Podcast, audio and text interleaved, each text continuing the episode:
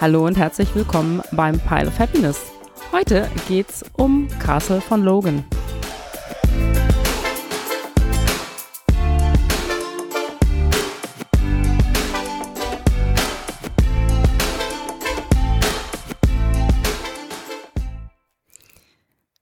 Ja, dies wird auf jeden Fall eine Folge mit erhöhtem Geek-Faktor, denn wir sprechen über ein wirklich geekiges Spiel, nämlich das Kampagnenspiel Castle von Logan.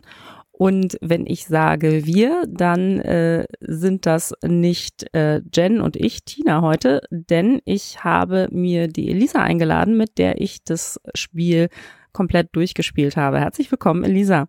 Ja, danke, Tina. Ich freue mich sehr, heute hier sein zu können. Wir werden ein bisschen über das Spiel sprechen, euch das ein bisschen vorstellen und äh, ein bisschen rezensieren, was uns daran gefallen hat, was uns nicht so gut gefallen hat. Vor allem aber wird es auch ein Interview geben mit dem Designer des Spiels, das ist der Paul Toderas.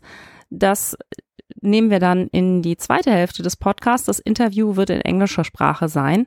Wie immer wird es für euch aber Kapitelmarker geben, damit ihr da durchnavigieren könnt und für den Fall, dass ihr ein bisschen springen wollt, nicht alles hören wollt, auch leicht navigieren könnt. Ja, dann würde ich mal sagen, dass wir doch mal zu den Eckdaten von Castle von Logan kommen. Der Designer ist Paul Tuderas, ähm, Minea Dragoman und Jan Wagner. Den Paul haben wir auch gleich im Interview äh, zu Gast. Dann das Artwork, Paul Kunz, Clara Lamanzares, Georin van Lock und Julian Reinhardt. Das Spiel ist für acht, eins bis acht ähm, Spielende und ist ab acht Jahren. Die Dauer ist hier angegeben mit 60 bis 120 Minuten.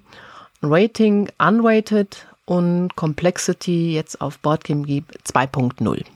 Wir hatten vorhin schon darüber gesprochen, dass die Einstufung ab acht Jahren ist vielleicht ein bisschen großzügig. Nicht, weil das Spiel furchtbar kompliziert ist. Es ist ja auch ein kooperatives Spiel, aber auch von der Geschichte her vielleicht dürfen die Mitspielenden doch ein Tick älter sein, oder? Was würdest du sagen? Ja, das denke ich auch. Also ab acht, ja, okay, man kann die Karten dann lesen, aber jetzt so, um die Geschichte zu, zu erfassen, können die Kinder oder, äh, glaube ich, doch noch ein Tick älter sein.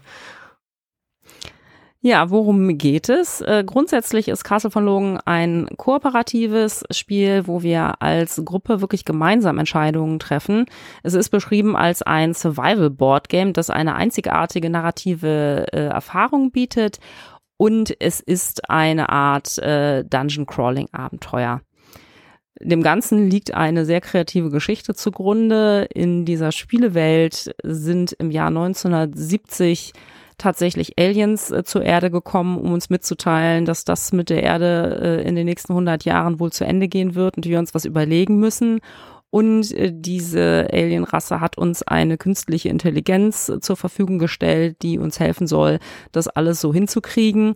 Aber es kommt, wie es kommen muss. Äh, künstliche Intelligenzen sind schwierig und nicht alles läuft so, wie es soll. Und da nimmt dann unsere Aufgabe ihren Anfang. Wir sollen nämlich in einer Reihe von Missionen dann tatsächlich alles das wieder fixen, was vorher schiefgelaufen ist. Ja, genau. Wir sind ja schließlich Agenten von Carsec und reisen durch die Zeit und uns äh, wird nicht langweilig. Es gibt genug zu tun und ähm, es ist eine ziemlich spannende Geschichte, die wir erleben. Jetzt ähm, möchte ich euch aber gerne mal beschreiben, was erwartet euch eigentlich, wenn ihr die Box vor euch stehen habt. Also von der Boxgröße kann man sagen, das Spiel entspricht ungefähr so der Box von, ich sag mal so Wasserkraft, Kolonisten ähm, in der Art. Und ähm, die Box, ich kann euch direkt sagen, die ist randvoll gefüllt. Wir waren also ganz überrascht, ziemlich kompakt, ziemlich schwer, fanden wir gut. Und was sehen wir, wenn wir die Box aufmachen. Es gibt also, wir haben zum einen zwei beidseitig bedruckte Hochglanz-Spielbretter. Auf diesen Spielbrettern befinden sich die Areale. In denen wir ähm, die unsere Zeit, also die einzelnen Abenteuer erleben werden. Das sind praktisch vier Zeitebenen. Jedes Spielbrett entspricht einer Zeitebene. Wir haben das Jahr 1077, 2077, 3077 und 2155 sind natürlich in, in, in, in Farbe und ähm, von einer äh, guten, von einer sehr guten ähm, Materialqualität, auch schön dick. Dann haben wir noch unsere Playerboards. Die Playerboards sind äh, so gestaltet, dass auf der Rückseite kann man die Hintergrundgeschichte zu dem jeweiligen Charakter nachlesen. Es sind toll, es ist alles, alles super illustriert. Auf der Vorderseite sieht man auch eine Illustration von den Charakteren oder von dem Charakter, den man spielt, mit den Namen. Dann sehen wir unsere Sonderfertigkeiten, die wir im Spiel einsetzen können. Wir haben Energieleisten, wo dann die Energie abgetragen wird, die wir im Spiel verbrauchen. Wir haben Slots für unsere Ausrüstungen und für unsere Upgrades die wir im Laufe des Spiels erwerben werden und auch für die Gegenstände, ähm, die wir, ähm, mit denen wir uns ausrüsten und die Items, die wir mit uns führen können. Auch die Playerboards sind recht ähm, groß, also die, die, man kann alles sehr gut drauf lesen. Auch die, die Eigenschaften, ähm, die wir haben, sind äh, sehr gut lesbar, haben eine schöne Dicke kann man, gibt's nichts zu bemängeln, die Qualität ist top. Das gleiche gilt auch für die Karten. Wir haben äh, Karten in verschiedenen Formaten. Wir haben einmal diese ähm, Story-Karten in einem etwas größeren Format, ich sag mal etwas größer als Tarotkartenformat. Wir haben dann auch diese, äh, ja, diese Standardkartengröße, wo dann woraus unser Kampfdeck äh, besteht. Es gibt viele weitere Karten. Wir haben verschiedene Gegenstände, die wir erwerben können. Wir haben ähm, Upgrades, die wir im Laufe des Spiels bekommen können und so weiter. Ähm, wir haben die Missionskarten, in denen dann die einzelnen Aspekte des Spiels beschrieben werden. Wir haben ähm, das Regelbuch, wir haben das Storybook und es gibt auch noch einen Verweis auf eine ähm, Novelle, in der man dann halt auch noch die Geschichte, eine Geschichte nachlesen kann. Und ähm, Tina, möchtest du noch etwas zu dem, zu dem Material oder zum Inhalt der Box sagen? Also ich kann mich da nur anschließen. Das ist wirklich voll von Inhalt. Es ist definitiv mal keine Box, in der man nur Luft kauft, so dass wir wirklich dadurch, dass auch keine Miniaturen enthalten sind, sondern es geht halt hauptsächlich um diese Karten, die wirklich pickepacke voll mit Geschichten sind. Das, denn das narrative Element ist, ist sehr, sehr führend. Das werden wir auch äh, im Interview noch hören, weil das auch so ein bisschen mit der, dem Hintergrund äh, von, von dem äh, Paul sehr eng zusammenhängt. Wir bekommen richtig viel Inhalt in dieser Box und von der Qualität her ist, ist nicht überproduziert, aber die Qualität ist gut und wir haben zum Beispiel das Spiel komplett durchgespielt. In der Deluxe-Variante sind das elf Missionen, an denen man durchaus auch ein bisschen länger spielt. Also wir haben auch meistens uns Zeit gelassen und mehr als die zwei Stunden gebraucht. Wir haben alle Karten ohne Sleeves gespielt und für den Kampfmechanismus, die Karten werden in der Hand gehalten, die werden viel gemischt. Die sehen alle einwandfrei aus. Also von daher ähm, sowohl was, was die Menge angeht, die Füllmenge der Box, die Qualität im Verhältnis dazu, was das Material aushalten muss. Also wirklich alles äh, sehr, sehr gut gelungen. Ja, der Fokus von dem Spiel ist, es ist ein storygetriebenes Spiel. Und wir können die Geschichte in zwei unterschiedlichen Wegen erleben. Also es gibt Geschichten, Geschichtenteile, die man sich aus dem Geschichtenbuch vorlesen kann. Es gibt aber auch, ähm, wenn man möchte, kann man das skippen. Ansonsten haben wir die Missionskarten und auf den Missionskarten gibt es eine kurze äh, Beschreibung, um was es dann gerade ähm, geht. Und diese Missionen die einzelnen Missionen bestehen aus mehreren Missionskarten, die man nach und nach abarbeitet und zum Teil auch, wenn bestimmte Ereignisse ausgelöst werden. Das heißt, Mission 1 hat so und so viel Karten, Mission 2 hat so und so viel Karten und so dass man auch so abschätzen kann, wie lange die Missionen ungefähr gehen. Ähm, das Spiel hat ein sehr, ist kartenbasiert. Es hat ein sehr interessantes äh, Kampfsystem, um das sich halt ähm, vieles halt dreht. Jeder Charakter hat einen äh, Kampfkartenstapel. Und ähm, mit diesen Kampfkarten, die wir ausspielen, die Anzahl davon hängt davon ab, wie wir ausgerüstet sind. Unsere Ausrüstung gibt uns halt vor, wie viel Kampfkarten wir ziehen können und hinlegen können. Die genau, Karten werden große gezogen. Hammer, mehr Karten. Ja, genau. Die, die Karten werden gezogen und dann in so eine, in, in eine Reihe äh, vor uns ausgelegt. Und jetzt kommen wir ähm, zu einem inter sehr interessanten Aspekt. Wir haben äh, Energie, die uns zur Verfügung steht. Jeder Charakter äh, hat eine Energie und wir haben die Möglichkeit, mit dieser Energie die Kampfreihen, die Kampfreihe zu verändern. Und äh, diese Karten lösen nämlich immer bestimmte Dinge aus. Und je nachdem, wo diese Karten zum Beispiel positioniert sind in der Kampfreihe, kann man dadurch auch die Kampfhandlung beeinflussen. Das Ganze ist ja letzten Endes basiert auf dieser Idee, dass wir ja Zeitreisende sind und natürlich auch die Möglichkeit haben. Die Kampfkarten stellen eigentlich eine, eine Reihenfolge von Dingen dar, die im Kampf passieren. Und dadurch, dass wir die Zeit manipulieren können, können wir über das Ausgeben von Energie, nämlich sozusagen diese Reihenfolge dann wieder manipulieren. Also das ist sozusagen die storytechnische Einbindung dafür, dass wir unsere Kampfkarten durch Aufwenden von Energie umsortieren können. Genau, und der andere sehr interessante Aspekt ist, dass diese Kampfkarten, die wir, die wir halt so für uns ähm, ausspielen, auch schon die gegnerischen Angriffe beinhalten. Das heißt, wenn wir so zusammen spielen, wir überlegen immer, wofür geben wir eigentlich Energie aus? Wir können sie zum einen ausgeben, so wie Tina das beschrieben hat, zur Manipulation der Kampfreihe, also zur Manipulation der Zeit. Wir können aber auch Energie ausgeben, um unsere Fertigkeiten zu nutzen. Und ähm, das sind zwei sehr interessante Aspekte.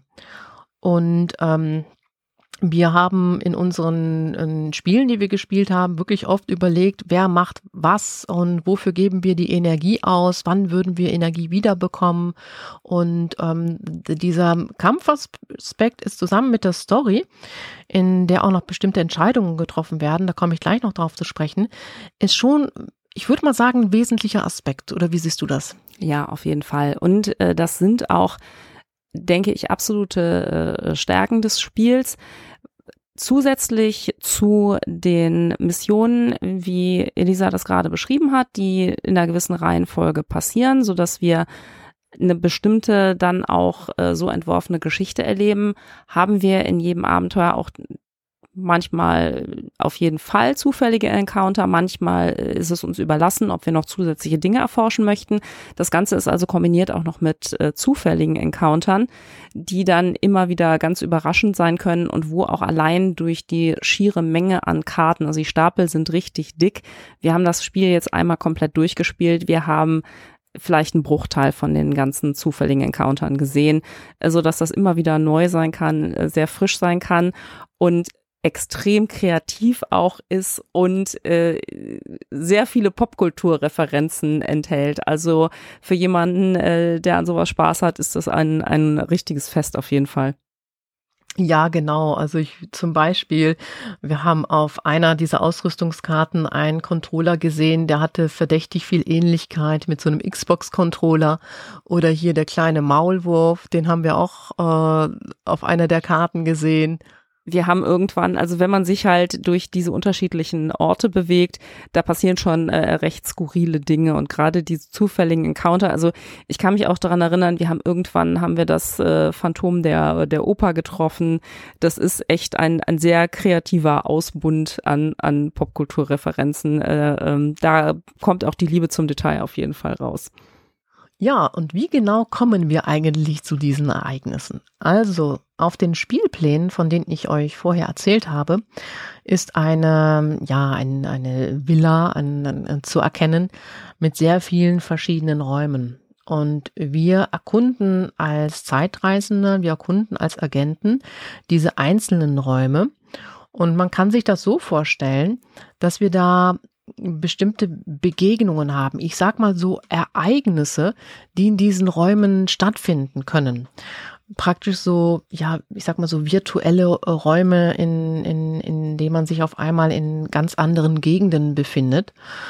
Und es werden Ereigniskarten gezogen und da wird, ähm, gibt es einen einleitenden Text, was wir sehen, wo wir uns befinden, mit verschiedenen Aktionsmöglichkeiten. Ich sag mal, es wird etwas beschrieben und dann kann man, äh, hat man die Aktionsmöglichkeit A, B, C und D. Und dann im Team entscheiden wir dann halt, wo, wer will was wo machen.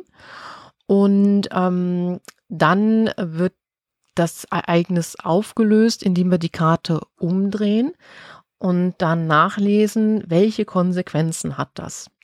Wir können alle unterschiedliche Möglichkeiten auswählen. Wir können uns aber auch aufteilen und sagen, so, wir zwei machen jetzt das und wir beiden machen jetzt das.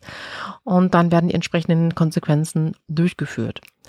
Das sehr Interessante ist, wir hatten bei den Begegnungen wirklich immer überlegt, oh Mann, das waren jetzt so viele interessante Sachen. Was könnte passieren, wenn wir das machen? Aber was ist denn, wenn wir das nicht machen? Ja, also immer dieses Abwägen, führt das zu etwas Positiven, führt das zu etwas Negativen?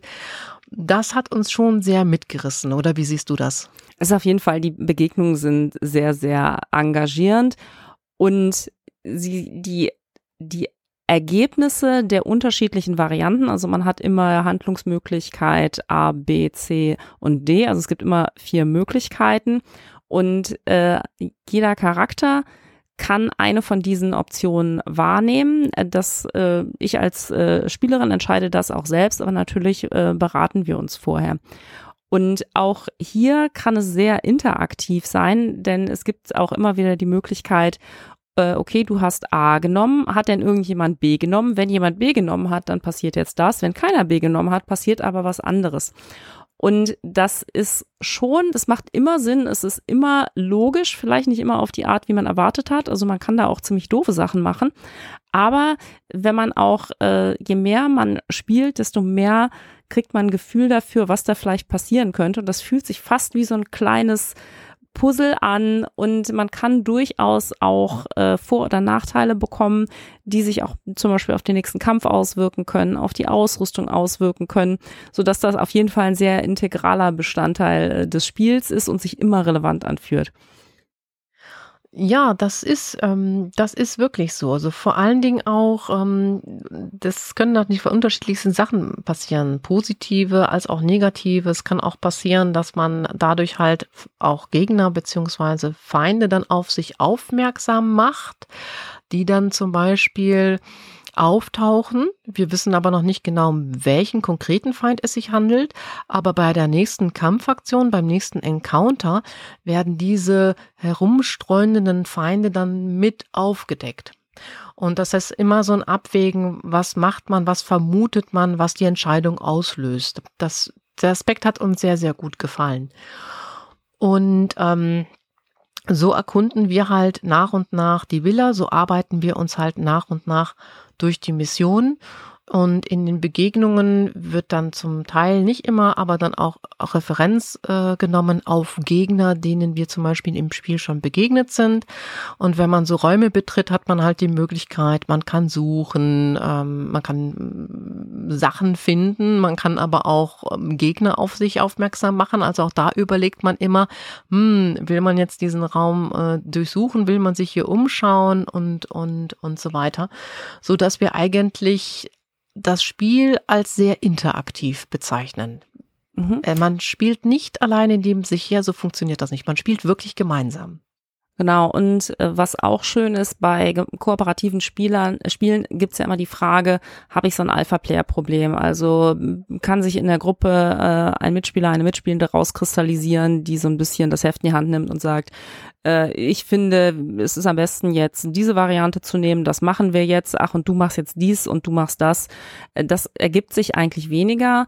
Wir haben zwar, zum Beispiel, wir bewegen uns immer zwingend als Gruppe, das heißt, das muss schon gemeinsam entschieden werden. Es gibt aber immer so einen Anführermarker, der im Zweifelsfall dafür sorgt, dass sich immer jemand anderes durchsetzen kann, wenn man sich nicht einigen kann. Aber dadurch, dass in diesen Begegnungen äh, alle Mitspielenden eine eigene Entscheidung treffen können und auch in den Kämpfen, dadurch, dass jeder sein eigenes Kampfdeck hat, das auch spezifisch ist für den konkreten Charakter und eben auch die Gegnerhandlungen enthält, sind die so individuell und dadurch, dass man ja auch immer Karten äh, runterzieht, die dann auch wieder auf den Ablagestapel kommen, man bekommt dann echt ein Gefühl dafür, was ist in meinem Deck drin, was kann ich machen, was kann ich vielleicht auch mit Gegenständen, die ich schon habe, noch da rausholen.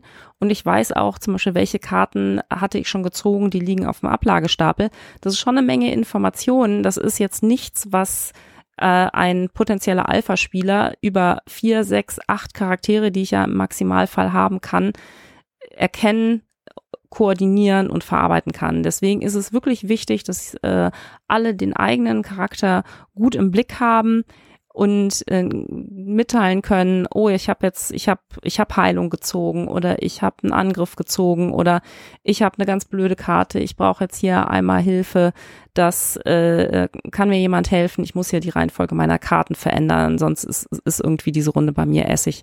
Also die Karten äh, in der im eigenen Deck interagieren miteinander oder auch die Karten im eigenen Kampfdeck können auch mit benachbarten Charakteren interagieren, so dass sich so viele Möglichkeiten und so viele Interaktionen ergeben, dass das immer interessant ist und dass wirklich äh, alle engagiert sind, sowohl auf der mechanischen Ebene als auch auf der Story-Ebene, was schon wir echt was Besonderes fanden. Ja, das stimmt. Und ähm, auch das Thema Gegenstände wenn man im Spiel so Gegenstände findet, wir haben oftmals überlegt und diskutiert, wer kann den Gegenstand halt am besten einsetzen, am besten gebrauchen, auch in Abhängigkeit von dem eigenen Kampfkartenstapel und von den Fertigkeiten. Das war auch sehr interessant. Jetzt muss man dazu sagen, wir sind ja Zeitreisende und wir finden Gegenstände, die uns vielleicht jetzt in dieser Mission helfen können, die wir aber vielleicht nicht unbedingt in weitere Missionen mitnehmen können. Und das ist auch ein sehr interessanter Aspekt, dass man halt immer auch schaut, welche Gegenstände führt man mit. Denn es gibt Gegenstände, die man mitführen darf auf Zeitreisen und es gibt Gegenstände, die können wir leider nicht mitnehmen. Also das ist auch ein Aspekt des Spiels, dass man schaut, wie verteilt man welche Gegenstände, welche Gegenstände wirft man ab. Denn auch äh, wir können nicht unbegrenzt Sachen mitnehmen und ähm, das muss also auch wohl überlegt sein. Das ist dann auch vielleicht schon ein so ein Punkt, äh, wo wir vielleicht den einen oder anderen kleinen äh, Kritikpunkt haben diese, dieser Mechanismus, dass wenn wir Zeitreisen unternehmen und das passiert halt an bestimmten Stellen der Mission. Das ist nichts, was wir aktiv tun oder wo wir uns entscheiden, sondern das passiert halt an bestimmten Stellen einfach durch den Fortschritt der Geschichte. Und normale, also nicht besondere zeitreisefeste Gegenstände verlieren wir dann. Das kann schon dazu führen, dass man, wenn man in die nächste Mission geht, wenig Ausrüstung hat, dass man keine Verteidigung mehr hat, dass man auch, ne, wie in solchen Abenteuern üblich, haben wir Tränke, denn wir haben sowohl Lebenspunkte als auch Clarity, also so eine, so eine Art, ähm, ja, Gedankenkraft, äh, Klarheitspunkte. Und äh, das ist schon wichtig. Das ist ein geteilter Pool, den wir uns als Gruppe teilen. Das heißt, äh, es gibt auch kein Incentive, dass äh, einer aus der Gruppe irgendwie alles an sich rafft äh, und gegebenenfalls jemand anderen opfert. Das gibt's nicht. Aber wenn wir halt die normalen Gegenstände verlieren, dann haben wir zum Beispiel gar keine Tränke. Und das kann in schwereren Kämpfen, denn die können schon ganz knackig sein, gerade wenn man sich vorher so einen herumstreunernden Feind äh, angelacht hat. Ähm, da muss man schon äh, wirklich äh, gut aufpassen und das kann den Schwierigkeitsgrad ganz signifikant ähm, beeinflussen. Und es gibt nur begrenzte Möglichkeiten zu sagen, okay, ich ähm, nehme mir zum Beispiel mal so eine zufällige Begegnung, die gibt's in drei Schwierigkeitsstufen, in der Hoffnung, dass ich da von einem Monster was finde. Das kann klappen, muss aber auch nicht. Und das ist so ein bisschen ein Punkt, wo man manchmal das Gefühl hat, dass man äh, äh da dann erst was weggenommen kriegt und dann in eine schwierigere Mission äh, geschickt wird, so dass der Schwierigkeitsgrad nicht immer nicht immer sehr gut skaliert. Das ist zum Beispiel auch so, dass in den Begegnungen immer eine Basis, also in diesen Ereigniskarten ist immer eine Basisbegegnung drin und dann gibt's ab einer bestimmten Gruppengröße zusätzliche Feinde. Und das ist keine lineare Skalierung. Das ist letzten Endes immer so, dass je kleiner die Gruppe ist, mit der wir spielen, also je weniger Charaktere in der Gruppe sind, desto schwieriger wird die Begegnung letzten Endes. Und das ist etwas, das äh, man nicht unbedingt weiß, wenn man das erste Mal in das Spiel aufbricht, seine Gruppe zusammenstellt. Ähm, das äh, kann man dann so in, sage ich jetzt mal, der zweiten Hälfte, dem letzten Drittel des Missionsstranges, äh, wird man dann da schmerzlich dran erinnert, dass es doch irgendwie ganz cool wäre, wenn man jetzt noch ein paar Kumpels dabei hätte. Ja, genau.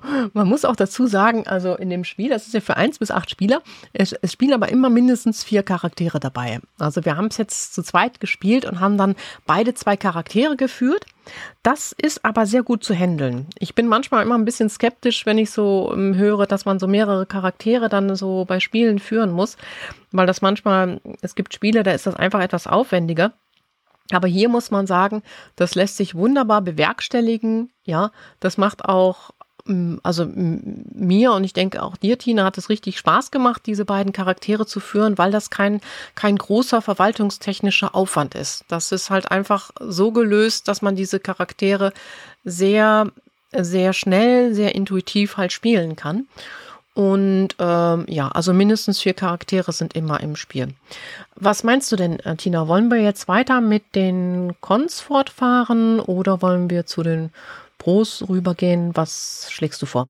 Also ich würde vielleicht noch ein kleines Con erwähnen, denn das wäre von meiner Seite dann nämlich auch schon das letzte. Das geht nochmal in die Richtung ähm, Skalierung des Schwierigkeitsgrades und ist auch sozusagen noch so ein bisschen so ein, so ein eigenständiger Punkt, was mir ein bisschen gefehlt hat im späteren Spiel, also auch wieder so zweite Kampagnenhälfte, letztes Kampagnendrittel. Die Charaktere haben für ein Spiel dieser Art vergleichsweise wenig Progression. Wenn man solche Spiele ganz gerne spielt, dann ist man eigentlich gewohnt, dass die Charaktere zusätzlich Fähigkeiten bekommen, dass sie sich irgendwie upgraden können. Das haben wir hier auch, aber es fühlt sich vergleichsweise wenig an. Wie können wir unsere Charaktere verbessern? Das eine ist Ausrüstung. Es gibt schon, sag ich mal, coole Gegenstände, die man finden kann. Da gibt es auch noch so niedliche Mechanismen, die dann durchaus ganz cool sind, aber das hält sich in Grenzen. Und wir haben auf unserem Charaktertableau Basisfähigkeiten für die Charaktere, die durchaus auch, sage ich jetzt mal, bestimmte Typen von Charakteren, also eher heilungsbetont, eher so ein bisschen Crowd Control, manipulationsbetont. Äh, es gibt einen Baden, es gibt den Anführer der Gruppe, der so ein bisschen hier kämpfermäßig voranstapft. Aber mh, die Entwicklung der Fähigkeiten ist recht begrenzt. Es gibt zusätzliche Karten, die wir ab einem bestimmten äh, Progressionsgrad der Mission noch als zusätzliche Fähigkeiten dazu bekommen. Das sind aber maximal zwei. Und den Punkt hat man so im ersten Kampagnendrittel irgendwann erreicht. Und ab da verbessert sich der Charakter selber eigentlich nicht mehr. Auch das Deck an Kampfkarten, das wir haben, das bleibt immer gleich. Das, das ändert sich nichts. Also wir haben keine, wir bekommen keine stärkeren Angriffe. Ähm, und das fühlte sich halt so ein bisschen an nach dem Motto, wenn meine Gegner die ganze Zeit stärker werden, die Mission immer schwieriger wird, dann möchte ich eigentlich auch, dass äh, mein Charakter was aus der Erfahrung lernt und coolere Sachen machen kann. Das gibt's nicht. Das führt natürlich dazu, dass irgendwann man sich damit gut auskennt und es wirklich sehr leicht von der Hand geht. Aber in Kombination mit diesem äh, doch sehr starken Anstieg des Schwierigkeitsgrades war das ein bisschen so, dass es so ganz zum Ende der Kampagne schon bei mir das Gefühl hinterlassen hat, das ist aus eigener Kraft eigentlich nicht mehr zu schaffen. Also die letzten ein, zwei Missionen waren dann, da hatte ich schon eine gewisse Frustgrenze. Aber nichtdestotrotz, äh, wir sind uns, glaube ich, auch einig. Wir haben viele Kampagnenspiele angefangen. Das ist eines der wenigen, die wir tatsächlich durchgespielt haben. Von daher, es gibt Luft nach oben bei der Charakterprogression und bei der Schwierigkeitsskalierung, aber die Pros überwiegen auf jeden Fall. Oder was würdest du sagen, Elisa? In jedem Fall. Also in jedem Fall, so wie du das gerade schon gesagt hast, ähm, das, viel, das Spiel hat uns wirklich äh, gefesselt. Wir kommen auch gleich noch auf die Pros zu sprechen ähm, auf die Dinge, die uns da sehr gut gefallen haben. Das, das Spiel hat uns wirklich gefesselt, ähm, trotz der, der Punkte bezüglich der Charakterprogression und ähm, der, der Skalierung und dass wir natürlich hin und wieder auch einen Teil unserer liebgewonnenen Ausrüstungsgegenstände äh, leider äh, weggeben mussten, was manchmal ziemlich schmerzhaft war. Aber ähm, das werdet ihr dann auch erleben, wenn ihr das Spiel mal ähm, spielt. Und ähm, genau, bezüglich der Spielregel hatten wir auch noch eine Anmerkung. Da hatten wir die ein oder andere Frage, wobei wir aber sagen müssen, die wurde uns auch sofort äh, beantwortet. Das heißt, äh, auf Boardgame Geek ähm, oder wir haben sogar den Paul direkt ähm, angeschrieben und gefragt, sind uns diese Kleinigkeiten, die uns aufgefallen sind, auch sofort beantwortet worden. Aber das war jetzt auch im Verhältnis zu anderen Spielen, denke ich, noch alles im, im grünen Bereich. Und vor allen Dingen ähm, der, der, der Support war halt einfach, äh, ist halt einfach sehr gut. Also ich glaube, die Spielregel ist definitiv ein Schwachpunkt des Spieles. Äh, das muss man ganz klar sagen. Allerdings äh, mittlerweile ist natürlich das erste Feedback äh, verarbeitet. Es gibt auf Boardgame Geek umfangreiche äh, Q&A-Dokumentation und es gibt auch immer wieder Stellen, wo man sich vielleicht nicht sicher ist, aber wo man auch häufig so vorankommt, dass man sagt, okay, wir machen es jetzt einfach mal so. Und der Paul ist zum Beispiel über Facebook gut erreichbar, äh, über Boardgame Geek. Und dann lässt sich das eigentlich auch immer ganz äh, gut klären. Ne, das ist aber so ein Punkt, ähm, wenn ihr da gar keine Freude dran habt oder äh, ähm, euch schwerfällt zu sagen, weiß ich jetzt nicht, ob das so gedacht ist, ich mache es jetzt mal so. Ich glaube, da muss man ein bisschen, ein bisschen abenteuerlustig sein und dann lässt sich das auch, lässt sich das auch gut hinkriegen. Ja, jetzt wollen wir doch aber mal zu all den Dingen kommen, die uns gefallen haben und die dazu geführt haben, dass wir die Kampagne nämlich auch durchgespielt haben. Also wir hatten die Deluxe-Box und uns standen elf Missionen zur Verfügung. In dem Standardspiel sind das zehn. Und ähm, das war schon sehr, sehr spannend. Genau, wir haben halt so eine, äh, grundsätzlich durch die Story-Mission wird halt wirklich eine sehr detaillierte und sehr liebevoll gestaltete und auch wirklich äh, sehr geekige Geschichte äh, erzählt. Aber es gibt halt auch diese ganzen Zusatzencounter, von denen es, äh, ich habe sie nicht gezählt, aber über 100 Karten bestimmt gibt. Ich habe einfach mal eine rausgesucht und äh, lese euch einfach mal was vor, damit ihr mal einen Eindruck habt, was man da so erlebt. Und das ist wirklich einer von ganz vielen. Hier auch ein kurzer englischsprachiger Exkurs. Denn die Begegnung heißt Jurassic Lab. Dann kommt eine Einleitung, wo immer beschrieben wird, was wir erleben. Und das ist hier. This is clearly a lab of sorts. A fact that is confirmed by the artificial fluorescent lighting, the computer monitors on every surface, and the multitude of lab coat wearing technicians running about everywhere. What makes this lab unique are the gigantic cages filled with huge vegetation and living, breathing dinosaurs. A very tall, bald man in a white lab coat runs up to the agents. This is so exciting. We have made leaps and bounds in terms of our progress, and I think His Majesty will be very pleased with the results. You see, we have managed to create real living dinosaurs, and they told us it wasn't possible. Und dann kommt der zweite Teil der Karte, wo nämlich ausgewählt werden kann, was wir als Charakter jetzt genau machen wollen. Das sind immer vier und das sind hier die folgenden. A. Have a closer look at one of the computer terminals. B. Approach the cage and lean against the bars to inspect one of the dinosaurs more closely. C. Enter one of the cages and approach one of the giant beasts. D pull the tall scientist aside and explain to him that you have strong suspicions that these aren't real dinosaurs. Und jetzt geht halt das Gepuzzle los. Was könnte das heißen? Was könnte passieren? Welche Option ist hier vielleicht geeignet? Sollten wir gemeinsam als Gruppe uns auf eine einigen? Sollten wir lieber alles ausprobieren, was da möglich ist? Ja, und da kann man dann erstmal fröhlich drüber spekulieren. Genau das haben wir auch oft genug getan. Und ähm, ja, wie ihr jetzt schon gehört habt, das Spiel ist in Englisch. Und ähm, das äh, sollte man halt äh, wissen von den Texten her. Hm, wie anspruchsvoll würdest du das einschätzen? Ich glaube, es ist jetzt nicht banal, dadurch, dass wir sehr unterschiedliche und teilweise auch sehr äh, geekige Stories haben. Also da passieren schon schräge Sachen, manchmal mit besonderen Vokabeln, aber wir haben natürlich ein kooperatives Erlebnis, so dass es in der Regel reicht, wenn äh, einer aus der Gruppe das äh, sich, sich dessen gut mächtig fühlt und das dann auch übersetzen kann. Also ich glaube, dass grundsätzlich schon ähm, ein, ein gutes Schulenglisch oder wer im Beruf gelegentlich mit Englisch zu tun hat, ähm, sollte damit ganz gut zurechtkommen. Ähm, aber ein bisschen Berührung zur Sprache sollte man haben, weil wenn man anfangen muss, da viel zu übersetzen, dann ist das, glaube ich, kein Spaß, ja. Ja. Ja, das sehe ich auch so. Also ähm, irre viel Story-Elemente, sehr gut geschrieben, muss man sagen. Eine sehr interessante sehr gut geschriebene Geschichte, Hintergrundgeschichte mit vielen Popkulturreferenzen, super kreativ und unterhaltsam. Die Encounter haben natürlich Zufallselemente.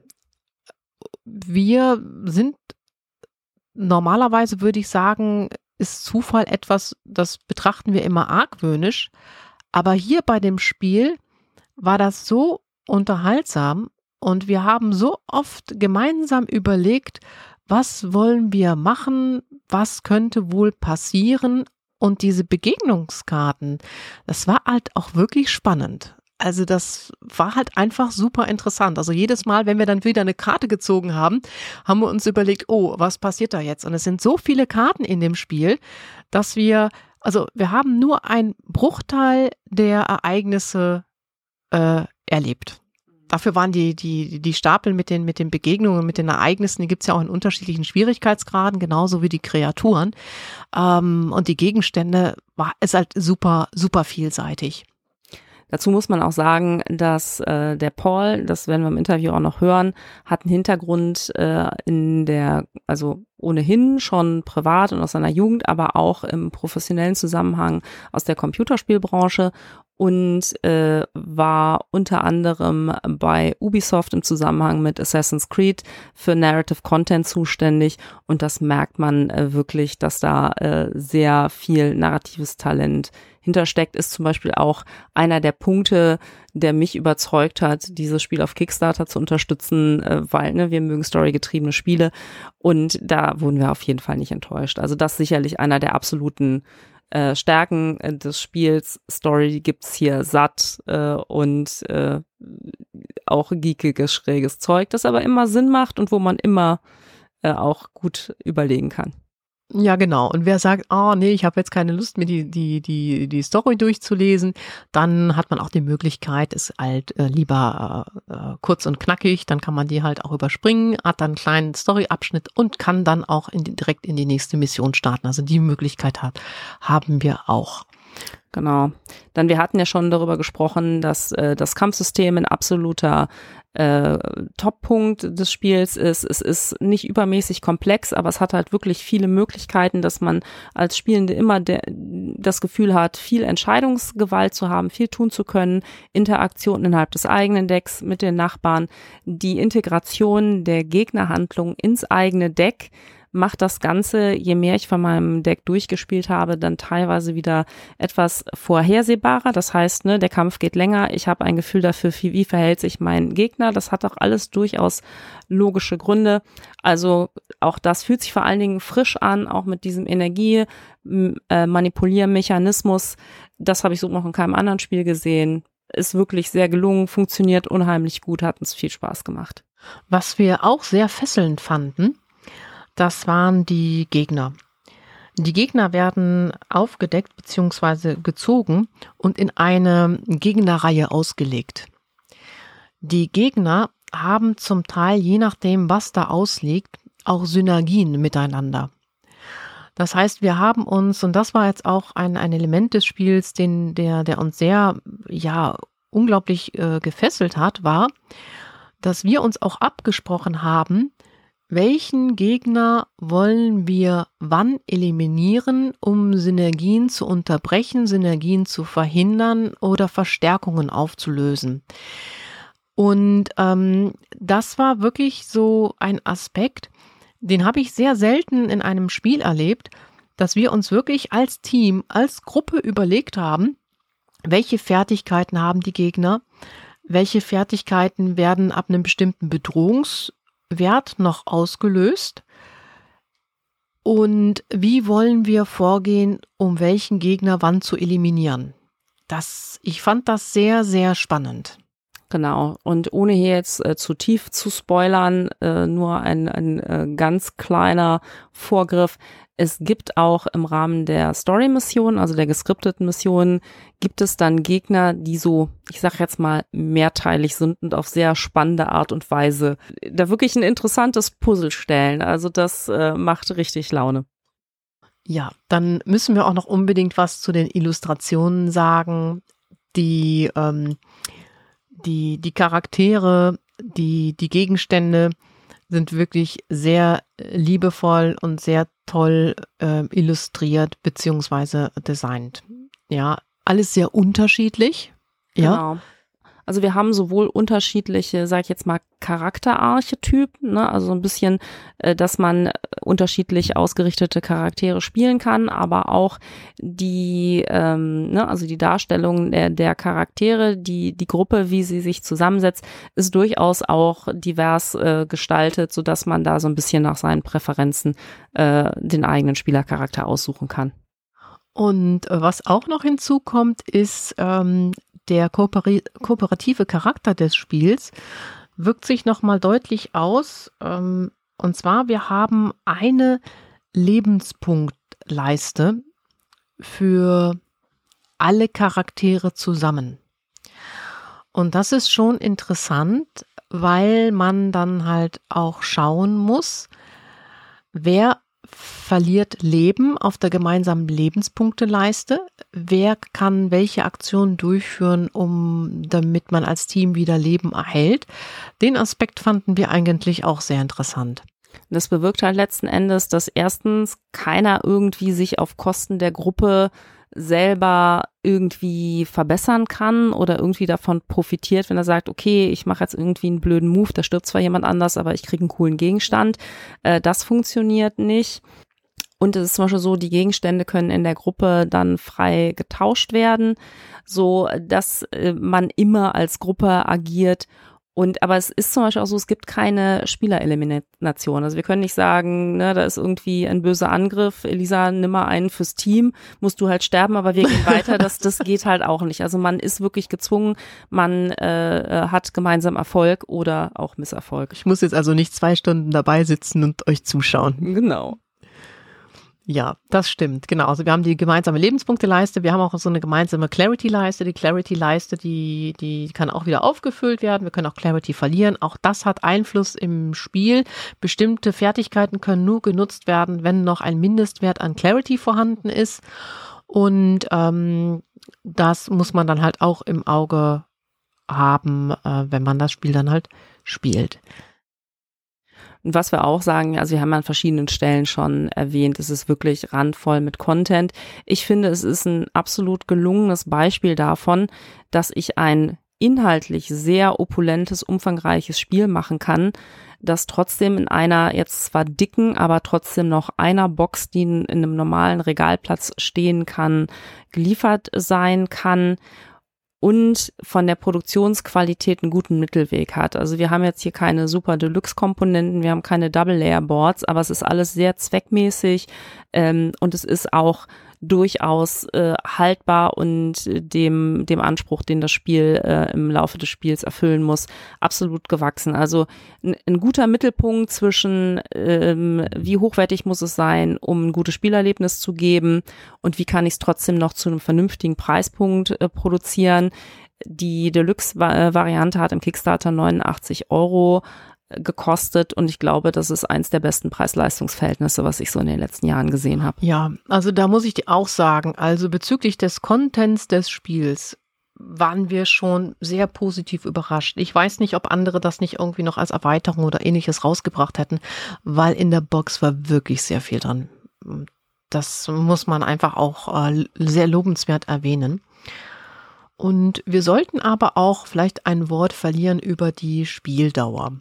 Und zwar, wir haben, ich sag mal so, wir haben das Spiel wirklich genossen. Das bedeutet, wir haben es, wir haben uns Zeit gelassen, wir haben uns gemütlich hingesetzt, Kaffee getrunken, Tee getrunken, wir haben die Stories uns vorgelesen, wir haben uns viel Zeit gelassen, die unsere Kampfkarten zu sortieren, zu manipulieren, wir haben ausgiebig über unsere Entscheidungen bei den Begegnungen nachsiniert. Äh, nachsiniert. Wir haben überlegt, wer wann was, was liegen da für Gegner, wer soll was wann tun. Und wir haben schon ähm, so bezüglich der Spielpartien auf der Box stand ja irgendwie 60 bis 120 Minuten. Das ist wohl eher schon so gedacht, wenn man da wirklich, äh, ich will jetzt nicht sagen durchrennt oder durchläuft. Bei uns äh, war die Spielzeit doch schon etwas länger. Ich würde mal sagen, das Doppelte. Ja. Es geht natürlich schneller, aber meine Empfehlung wäre wirklich, wenn ihr Freude daran habt, euch auf sowas einzulassen und auch dieses äh, gemütliche Spielen mit Zeit, da hat das Spiel seine wirklichen Stärken, weil Geschichte, Story, äh, narrative Elemente, auch dieses, diese teilweise schrägen Begegnungen, da kommt der eigentliche, der eigentliche Spaß des Spieles zum Tragen wenn ihr euch dafür begeistern könnt, dann ist es was. Wenn ihr schon sagt, ach nee, und Story ist nicht so meins und ich will da nur zack, zack durch, da kann man sicherlich auch äh, Freude dran haben, gerade weil der Kampfmechanismus sich frisch anfühlt, aber dann kann ich mir vorstellen, dass es vielleicht eher nicht zwingend euer Spiel ist. Ja, äh, genau, so sehe ich das auch so. Und das Spiel hat sehr viele äh, Twists, Ne? Sehr viele interessante Wendungen. Wir haben das einfach, also es war zu keinem Zeitpunkt langweilig. Wenn ich so genau. drüber nachdenke, wir haben uns immer sehr gut unterhalten gefühlt. Genau, genau. Und wenn man jetzt mal schaut, äh, wie wenig Ratings das Spiel hat, äh, ist es schon definitiv ein sehr nischiges Spiel. Der Kickstarter war auch so ein bisschen äh, gerade gerade eben funded. Aber äh, ich denke von unserer Seite, ne, unter den Prämissen, die wir jetzt dargestellt haben, wenn ihr das Gefühl habt, das könnte ein Spiel für euch sein, wir können es wirklich wärmstens empfehlen. Und hier nochmal der Hinweis, wir haben wirklich viele Kampagnenspiele uns angesehen, haben vieles angefangen. Das ist echt eins der wenigen, die wir, die wir fertig gespielt haben. Das lohnt sich, das lohnt sich absolut. Ja, ja, und dann äh, können wir auch schon zum nächsten Teil kommen, denn äh, der Paul hat sich die Zeit genommen, nochmal mit uns zu sprechen. Da geht's so ein bisschen vor allem darum, wie ist er zum Brettspieldesign gekommen, denn das ist hier sein Erstlingswerk. Und was wir sehr spannend fanden, ist äh, dieses Thema, okay, ich habe eine coole Idee für ein Spiel. Ähm, wie funktioniert es eigentlich, aus dieser Spielidee ein fertiges Spiel zu machen, insbesondere wenn ich das in mehr oder weniger in Eigenregie mache und die Finanzierung über Kickstarter suche, was muss da alles passieren? Und wir denken, äh, da ist ein ganz spannendes Interview rausgekommen und wir wünschen euch viel Spaß beim Hören. Okay, so today we are quite excited because we have a very special guest, uh, designer of game Castle von Loghan, Paul Toderas. Welcome to the show. Well, thank you so much. It's very nice to be here. All right. For our listeners, Paul, can you give a short introduction uh, of yourself? I always said that short introductions I, I really can't do because I'm always obsessed that people need to understand what's going on in my head, in my life to see where I come from. Well, the short introduction is that yeah, I'm I'm originally coming from uh, Romania, um, but I'm half Hungarian, half Romanian. I live in an area of Romania where there's a lot of Hungarians, and that's why I was always surrounded by two cultures practically. Uh, but now I live in Germany for more than 10 years now. I still don't speak German though, which is funny. I use my kids to buy bread. Okay, not that bad, but and uh, yeah so i practically started already playing games when i was nine years old. Uh, my first computer was a commodore 64 and i was very engaged with video games. And it was interesting that i didn't play board games when i was uh, young just some normal ones like hotel monopoly and so on. But i was writing a lot of material for pen and paper uh, uh, you know uh, dungeons and dragons and so on experiences. And the thing is that we didn't have the money to buy all those books. but we have the computer, you know. So I just started writing, writing, and at one point I just went into completely video games, and then yeah, I I got to the point where I made so many video games that I now want to do board games. Alright. So yeah, I'm I, I consider myself to be a, a narrative designer of both board games and video games. Okay, Paul. Uh, yes, uh, thanks. Um, thanks for introducing uh, yourself, and um, we also have some questions we like to ask guests to the show to get an impression of their board gaming habits. Yeah. Okay, so to start off easy, what's your favorite player color? I always I always go for blue. Excellent choice, but That- we have an issue if we play together then. I'm okay with yellow and black as well, but I don't really like other colors. Okay. Yeah. Mm, and um, what's your favorite board game? My favorite board game. Oh my god. that's I think that's the most difficult question. Uh, I think the favorite board game is always the one I'm playing. I, I but if I would say that what's the game which completely blew my mind and I played for for years now, that would be Kingdom Death Monster. I think that's a very very cool game and uh, again I would also go for a lot of fa- Fantasy Flight games because they have just so amazing games. But yeah, I, I would say that if somebody asked me, Kingdom Death Monster is my favorite game. I'm absolutely amazed of the depth of that game and how it works. But I, again, it's very it's a very difficult question to answer because I there's there's at least 100 other games I would play anytime and I what, what I have is I have a very big uh, very big collection of board games help me. and the idea is that I have this Grail game section, which are games I will never trade or sell. And we are talking about at least 200 games in that section.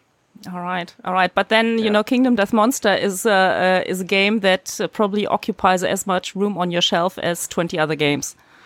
Yes, well, the thing is that, of course, I was smart about it and I, I bought uh, inserts, you know, and practically I got the, an insert bag for the, or insert, uh, how, you call, how you call it, uh, it's like a smaller, um, oh, I'm forgetting the word. It's it's a big storage box which uh, which holds the miniatures, you know, because every every uh, the the core game and the 12 expansions they can go into the core ba- core book core base book uh, box. Oh my god, and the miniatures are the ones which are big, you know.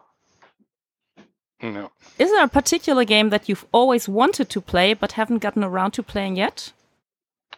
Oh, that's again, these are very good questions. Yes, unfortunately, I have a lot of games which I already own or doesn't own, and I would love to start playing them. But they are every one of them are mostly games which uh, which uh, have a very long campaign. Okay. You know.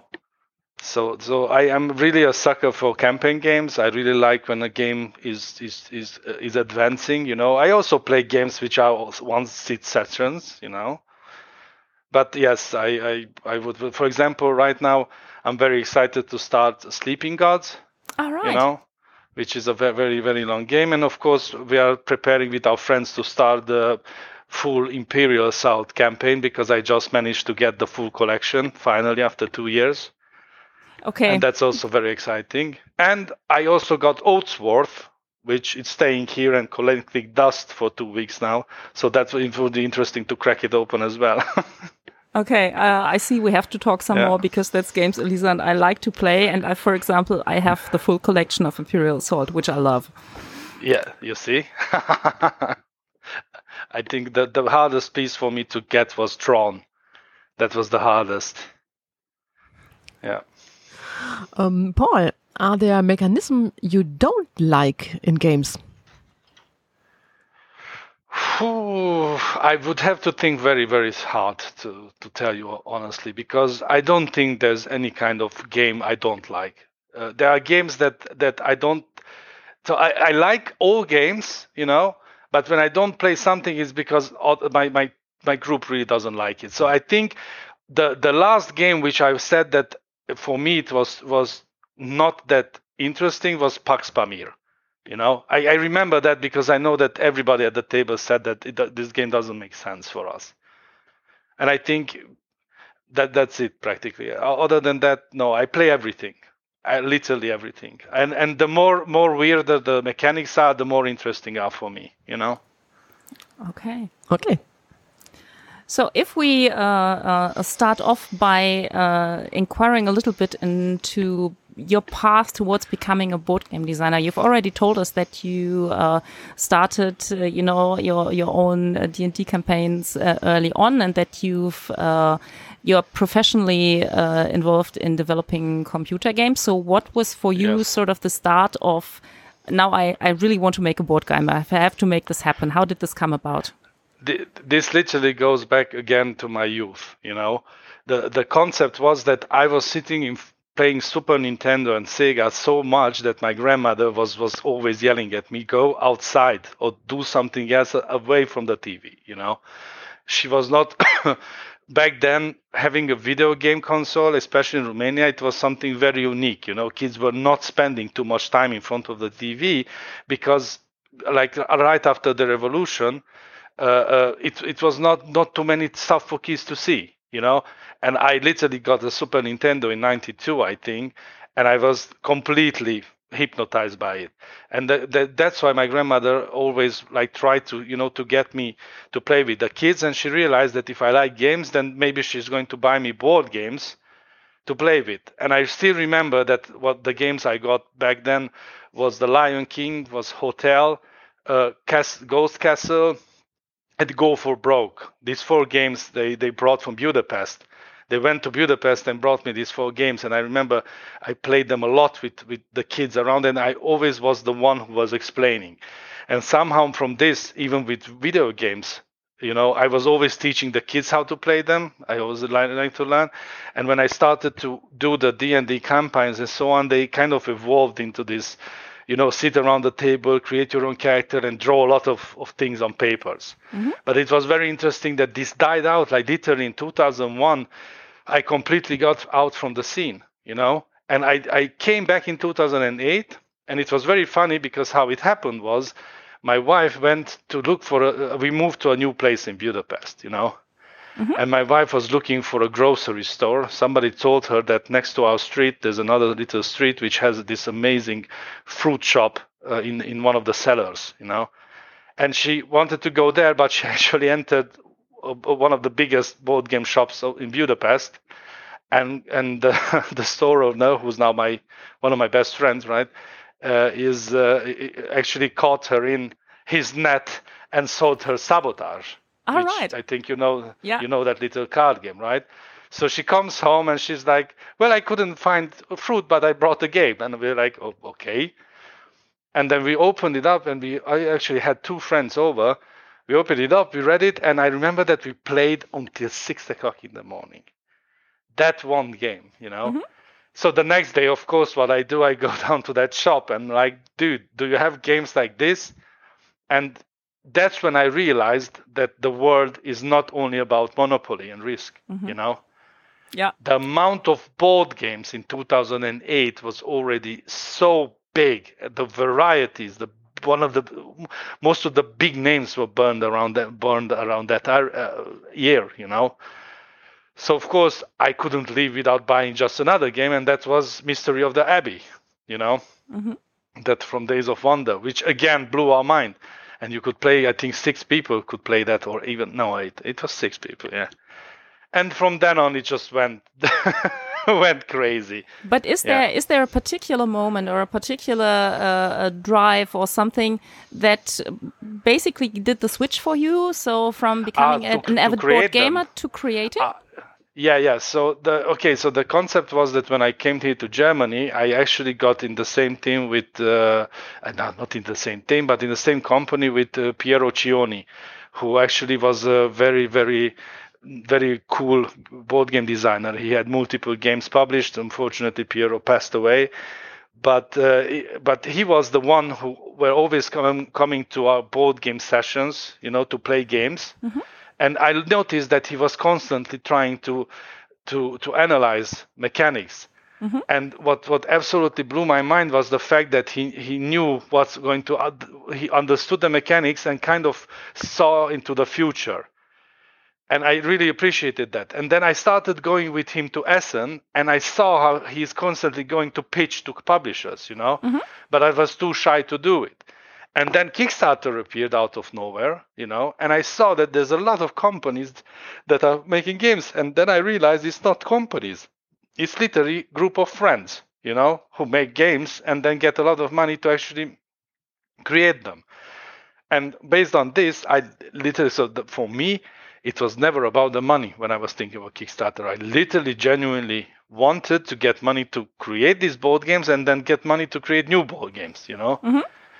And th- that was the trigger, practically. Kickstarter kind of triggered me that, okay, so I'm playing so many games, I could do one game, you know? And I still remember that it was 2016 in the summer when we started designing games, uh, board games. And that's, that's when, when Castle von Loghan was born yeah, that, that that was very interesting because I started designing Castle von Loghan with my friend Michna, and we were going through iterations, and uh, eventually we ended up in Essen to pro- present prototypes to people because we wanted to go Kickstarter.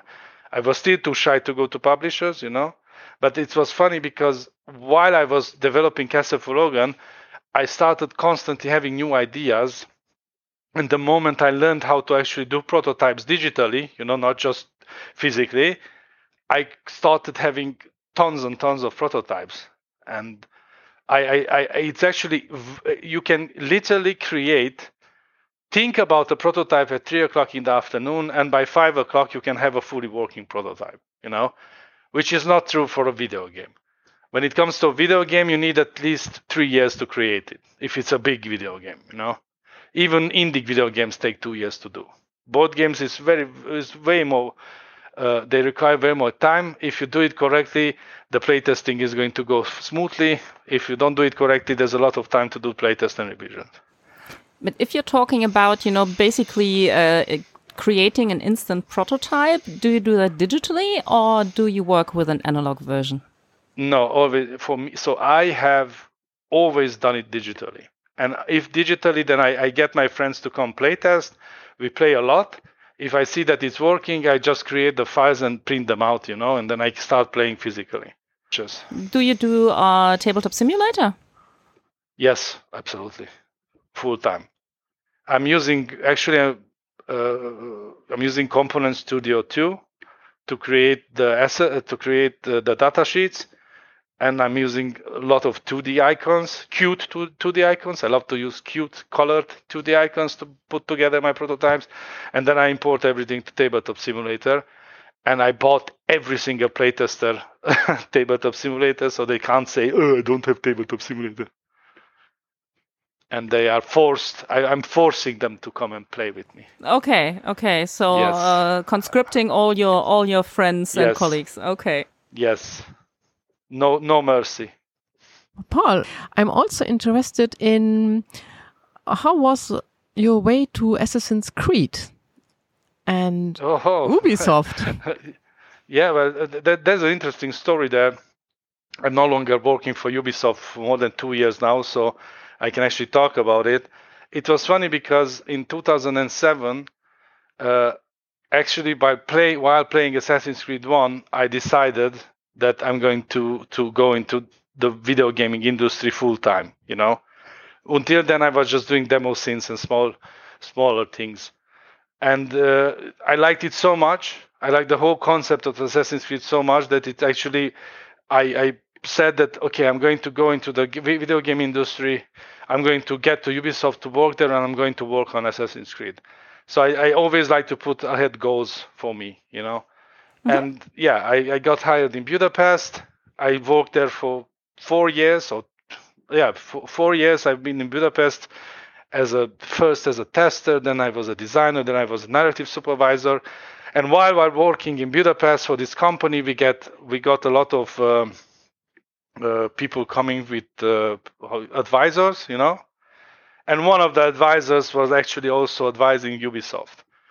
And we got friends, but th- I didn't know yet that he was with Ubisoft, right? So it was again fate. And uh, yeah, we got very very good friends. He, he wanted me there. He he recommended me to Ubisoft. Ubisoft hired me. I wasn't even one year in in Ubisoft when the we, got the Assassin's Creed to do the Assassin's Creed game, uh, and yeah, I got I got on it because I literally had the most knowledge about it at that time in the company. Okay. So that was a yeah, that was a vic- small victory, which practically was what started everything. So I can say that that I reached what, that part of the dream, Yeah. which was really nice. yeah, certainly, certainly uh, something cool to have contributed to. Yeah, the only thing that that still a bit upsets me is that I really wanted to do the Assassin's Creed board game, but I was not the nephew of, of one of the directors, right? So that still, hmm. still, the characters I created, the Crows and and Sirius Black, are in the Assassin's Creed board game. All right. I have nothing to do. I had nothing to do with the board game, but I created that faction and characters. Your characters So that, live that's, on. that, that, yeah, that's still still a small victory. You know? Uh, uh. But uh, I mean, uh, looking at uh, at Castle von Loghan, so your own original uh, board game. So fr- Yeah. from the point where you basically uh, understood that as a group of friends, uh, you can actually do a board game, uh, even if there's no publisher uh, that you are uh, associated to or that you're working with. You know, if I imagine myself having an idea, you know, from this point in time to the point, you know, where the finished box, the mass production copy uh, arrives, uh, I would imagine it's a super long journey that has a lot of steps uh, that uh, all have their own challenges. So, uh, could you take us along this journey? You know, from from the first ideas and the first digital prototypes, what happens until finally the product arrives on you know players' desks? It, it, it's practically just quickly to to to uh, uh, uh, to explain the high level here. The idea is that the more you know, the the the faster the things go. Uh, the the reason why we took so long, and the reason why it was such a painful development, was because we had no uh, no not not the right knowledge. You know. And the people that we were working for, they, they got discouraged when the Kickstarter was not successful. But uh, just just to go back, so you understand the idea, you always you create something, right? You you start playing it with it, you show it to the people, the people like it, you know, and this is when you have to decide: Am I going to Kickstarter? Or am I going to a publisher? Of course, Kickstarter is usually better because you have more control over it, and also if the Kickstarter is successful you get a lot of money out of it. Maybe you can start a small company, do a lot more games. That, that's actually my goal here. It's not to get rich; it's to constantly be able to create board games. The, if you go with the publishers, that's a completely different story, right? Mm-hmm. But even if you say that you want to go with Kickstarter, if you go alone, this, this so this is the, the biggest biggest error that a person can can do is thinking that they can do it they can't do it. They you need more people. You need people who already did it. You need people who know what they are doing. And of course you need a lot of luck because yeah uh, right now we had a lot of problems with shipping because of covid.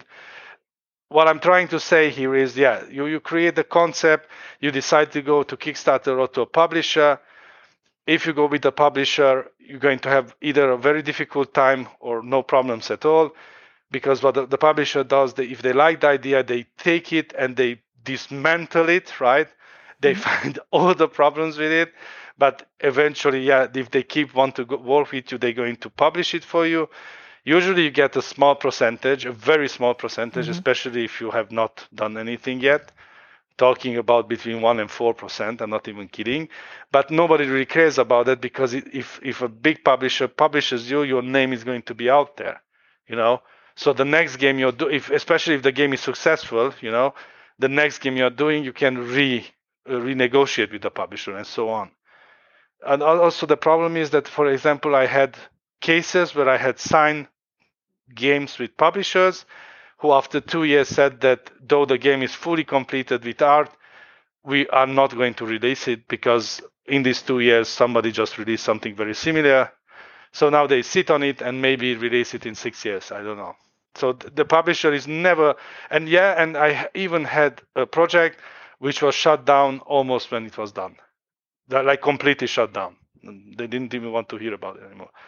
Of course, there are publishers who are super nice, are going to promise you a lot of things most of them are not going to keep those things but you get to you get really get to used to it and the key thing is that it's not the people you are pitching your board game to who makes these decisions so they are still remain in your heart as a positive person and maybe next year you can show them something else this is very important as well to understand.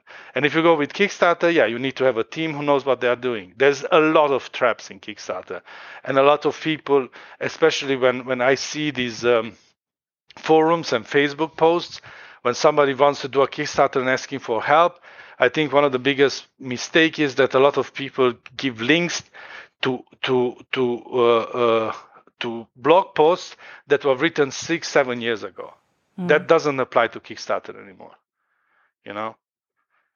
So yeah, and also there's like self-publishing. If you if you have money, you can self-publish and then just try to distribute your game. You know, mm. so that's also a thing. Paul, since uh, 2017, you have the Underground Games, and who else is yeah. part of the team at Underground Games? Group or friend? A group of friends? So first of all, what happened was that uh, I was with my friend Michnia, who, who's also a, a, he's a designer with Ubisoft, and uh, we sit together and just put together a prototype. And it was funny because with Castle von Loghan, the first prototype was about a group trying to survive a zombie apocalypse. Right? it had nothing to do with the current uh, current concept. But the thing is, by the time it actually had to do with the current concept, I've, I, I had a group of five people at least, and they were all from Ubisoft. We had graphic artists from Ubisoft, right? We had we had um, uh, writers for Ubisoft, and we all agreed, you know, that there's, there's absolutely no uh, no uh, that there's a big risk that we won't see any money out of this work, you know, mm.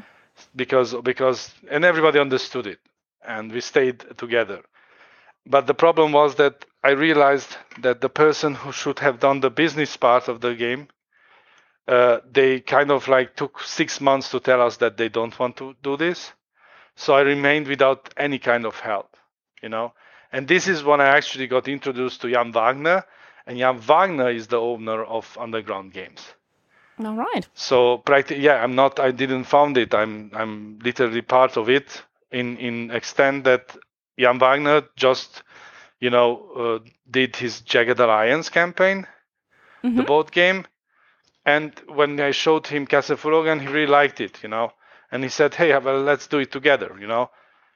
So we did did that together, and we did a lot more games together. And actually, the project that we're working on, I'm still working with Jan. So Underground Games is basically me and him, and I think Mar- I think Marco Velen uh, but I'm not sure about that. So when when in my head when we talk about underground game, is practically Jan. Uh, okay. Yeah. And then uh, once the decision to go to Kickstarter was made, how does that yeah. How does that happen? Do you just open the Kickstarter page, uh, open a project page, no. and hit uh, hit publish? so so what goes into that? Yeah, already in 2022 it's it's completely different how it's working but in 2017 it was what you had to do was to get a lot of graphical assets to create your Kickstarter page. Even before that, half of half of eight months before that, we started to to get that get people to sign up to newsletters. You know, it was like this unwritten rule that if you don't have at least 800 newsletter subscribers, don't even start your Kickstarter because it's not going to be successful. The more you had, the better it was because you needed to reach out to people. You know.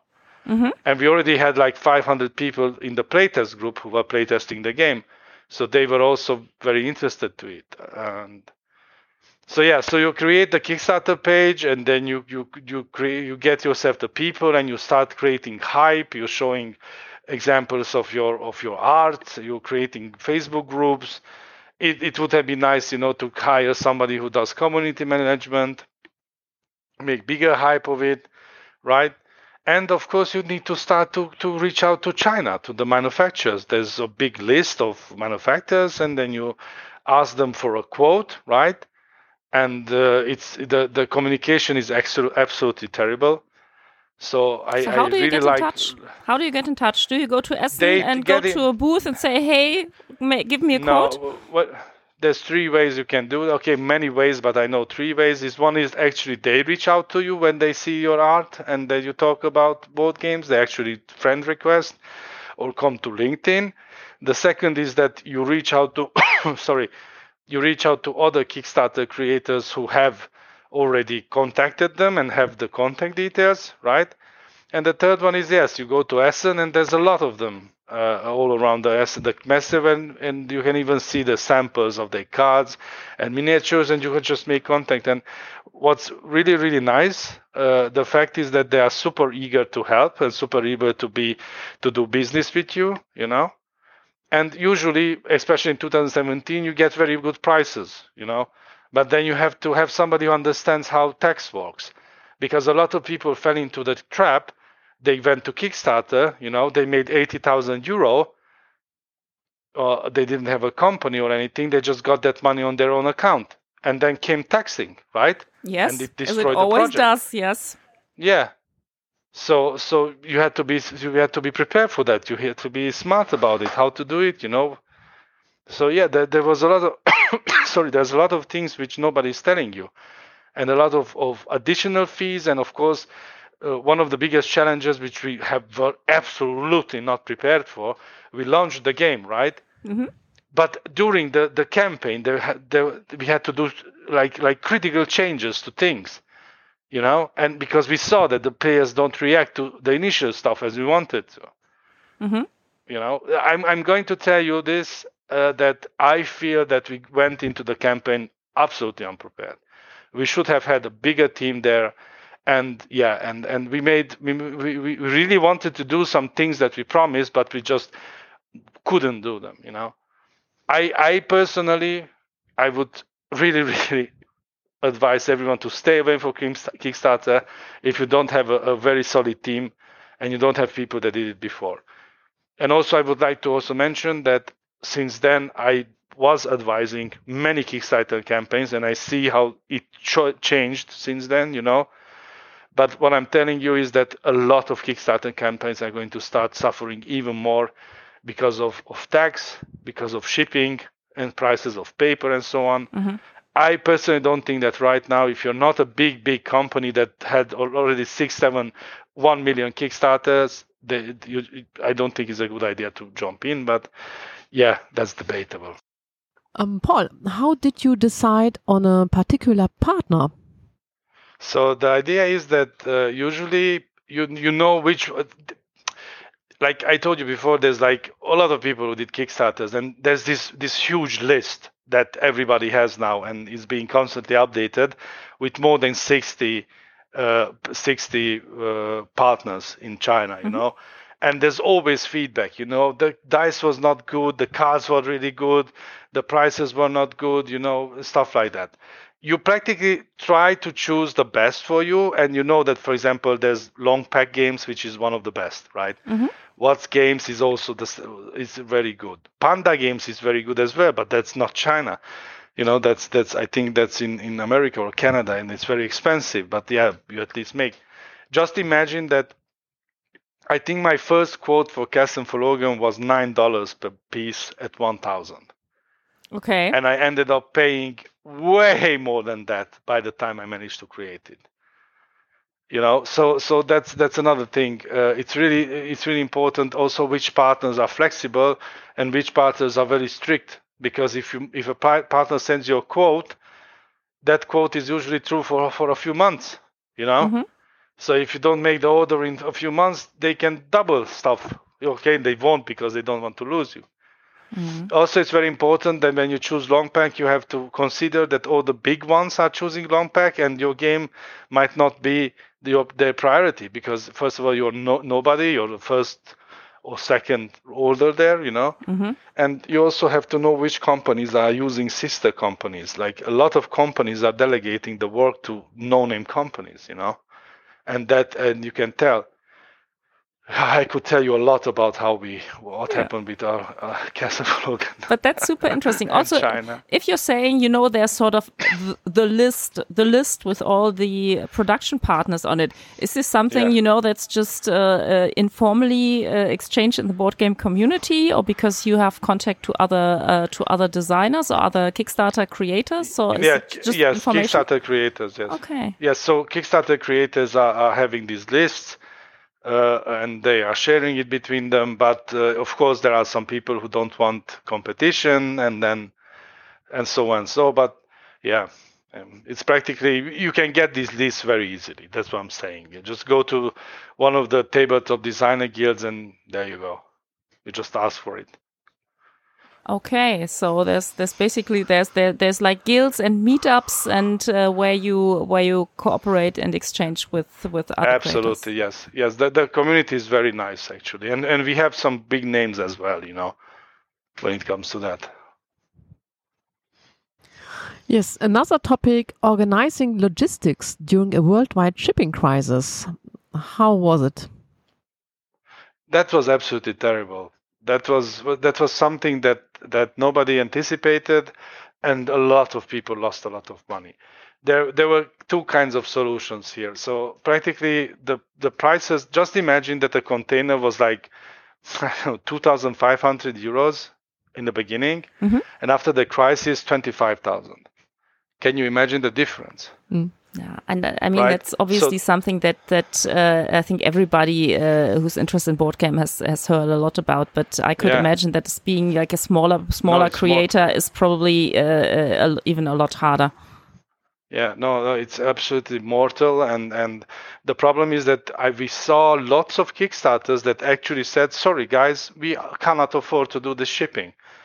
The project is dead. We can't ship. We don't have more money." That's it you know? If you want if you want to the, if you want to, the game you know you pay extra shipping. I, I was in a kickstarter where i paid shipping and just to get the kickstarter i had to pay 45 euro shipping plus. Yeah i think i think we yeah. all know what you're talking about. Yeah. Yeah. So a lot of them actually. And yeah there's also a lot of big companies you know which say yeah sorry we're not going to pay for this extra but wait you made 4 millions with the board game. Sorry you want the game, you pay seventy dollars shipping, and people were like, "What the fuck?" Oh, sorry. Mm. People yeah. were like completely confused about this. So yeah, we actually lost a lot of money with Castle von Loghan shipping, a lot of money, and because we we said that we need to we need to get this game out. I don't want to be that Kickstarter project which which is is labeled as fraud. You know, even even with the catastrophe that happened with you saw when you opened it with the cards the, i mean the, the imagine that the the the manufacturer completely ignored the sorting guide. They literally created this unsorted. And also not to mention the fact that we didn't get a tray in the end. We just realized that it's a paper tray you know and you can't even sort the game in. And you know every time we wrote to them what have you done they were like communication error, communication problem. Mm-hmm. This is what we always get back, and you, you can't find this. Yeah, Le- legally you cannot touch them at all. So did you did you have uh, did you at some point fly to China or what was your approach to no. finally getting the game done or did you just you know say send it and we'll we'll see how we fix it because I mean I know what you're talking about with regard to the sorting which I thought you know wasn't that bad you know so shouldn't be too worried yes, about the, it. Yes, the sorting actually was not that bad. I agree. Um, no, when when but when it goes to that, we didn't travel to China. We we actually worked with a with a trusted company that others work with, mm-hmm. and what happened was they sent us samples. You know, we gave like physical samples. Mm-hmm. We gave them feedback, and they started producing. But the problem was that yeah, they they delegated to a small company. Mm. It it was no way produced in their uh, uh, in their factories. I, I can guarantee you can see the difference in the colors, difference in, in some of the components. So yeah, mm. that's a danger that you, when you make a contract. Pro tip: when you sign a contract with one of these, you have to make sure that there's there's this line in the contract that they are not allowed to delegate the work. So they have to do it with their own own machines. They are doing it for everyone else. Mm-hmm. Yeah, still, you know, and uh, that's me talking from a professional point of view. Uh, uh, having it in the contract and actually enforcing it are two different things as well. So absolutely, yeah, absolutely. Again, they are. I'm sorry to say, but they are absolutely above the law. Mm-hmm. Yeah. They won't do anything. You, if they mess up everything, and you complain, you should feel lucky when they're trying to give you a smaller solution. Mm. Yeah. You know, you don't say that this won't work because they just say sorry and close communications. Mm. You know. Okay, so, so you need terrible, to be super super patient and uh, you know have yes, nerves of yes, steel when, to actually get it done. What I'm saying is that even if you go for the best, you can you can get behind mm. with quality, and there's no guarantees, right? You have to have a lot of money and you have to have a lot of mileage with a given company to get something so beautiful like dwelling of dwellers of Eldervale or something you know mm-hmm. because you can tell there's a lot of games which came out recently like my father's work which have stupendous production values i don't even know how they made this you know yeah yeah absolutely mind-blowing yeah. How did you manage the community and the social social media in the course of the process? Yeah, well, yeah, that was that was one of our biggest mistakes that we didn't hire a community manager because I thought that I can do it. You know, I was everywhere. I was posting everywhere like a machine, constantly. You know, I was I was trying to figure out how not to get banned from places. then I was contacting these big big ass groups. Then I was contacting these groups on Facebook, which are tabletop related, and I was buying space, banner space, you know. And I was constantly trying to, to get people to come and sign the newspaper, the, the newsletters. And back in 2017, you could get people easily because the, the market was not overflooded with a lot of board games, you know. So something like Castle von Loghan was something very, very attractive. Not like two years later or three years later when there's already so many games out there that you can't even know your Kickstarter when you look at the Kickstarter, you're already like, okay, oh, I've seen this five times already in the past half year, you know. So yeah, the community was was just practically me. Jan was also doing something, but if I would have known, oh, and also I tried a lot to work with with uh, Facebook mm-hmm. advertising, you know. Mm-hmm. But that was such a big. I mean, you know, they they claim they have all kinds of of um, guides on how to do it, but nobody understands it. There's absolutely no no guarantee that it's going to work. And everyone who claims that they know about how to do Facebook advertising, they don't know half of it, you know. So you talk with five people and you get five different kinds of information and try to merge them. But it doesn't work as it should work. So yeah, you need a you need a person who knows what what social media and knows how to do community management and is 100% dedicated to only do that. You know. And that basically goes for beginning of the campaign or even before the campaign to generate interest in the game, basically until the game yes. is delivered. The thing is that back then the idea was to start early, you know, Mm-hmm. But I noticed recently that uh, starting early doesn't really work because people are very impatient and get actually annoyed that it's, it's such big delay. You know, people do not have patience anymore. So when I say that, like like players, you know, it, it, for the players, the best scenario would be announce it in the morning, produce it in the afternoon, deliver it by the evening. So they know? can put it on their humongous pile and have 500 games yes, they haven't played yet. Yes, yeah. yes. Be be excited about it for two weeks, you know, and then forget that it exists. Uh, uh. I, I do that. I'm, I'm absolutely guilty of that. Yeah. And then, you know, when I go up and just move some boxes around, oh, I have this, yes! and then half a year, half, half a year later, I start playing it actually. So uh, yeah. uh, I think we've already dipped in some areas where you said, "Oh, you know, if I had known, I would have done it differently." So, uh, looking yeah. back on the process, uh, if you say, what are basically your your most important learnings from from the process? I think the most important learnings is uh, clear communication. We we had a complete chaos in the team. The problem was that after the initial Kickstarter ended, it it didn't end well, so we didn't make any almost anything plus. You know, mm-hmm. we didn't even know, and and the team we couldn't pay the team. We had an agreement that if the Kickstarter makes, I don't know, two hundred thousand, you know, you get this much. Mm-hmm. But it didn't even reach forty-two thousand. So every contract we made with with our friends practically didn't apply to anyone. Mm. No, I, I, I didn't make a dime of it. I'm still in minus. Mm. I, I, me both and, and yeah, me and Jan have a lot of money in it. We, this game was not profitable at all, you know. But yeah, so clear communication and project management. That's that's very very important. We lost people, we gained people. Even the people we gained, we, we were not sure what they are doing, how they are doing. So you need to get a project manager on your project, you know, and you need to have make sure that you have the money to carry on in what you do. Mm. Uh, this is both both my, le- my biggest learnings. We messed up so many things.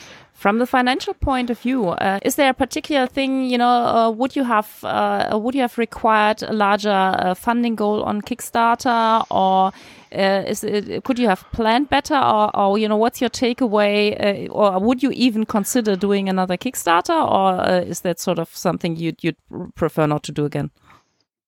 I could make another Kickstarter because I I know for sure that it I know who to make it work because now I know you know. Okay. Now I know a lot of information. I'm actually yeah doing sometimes advising and the the people I know.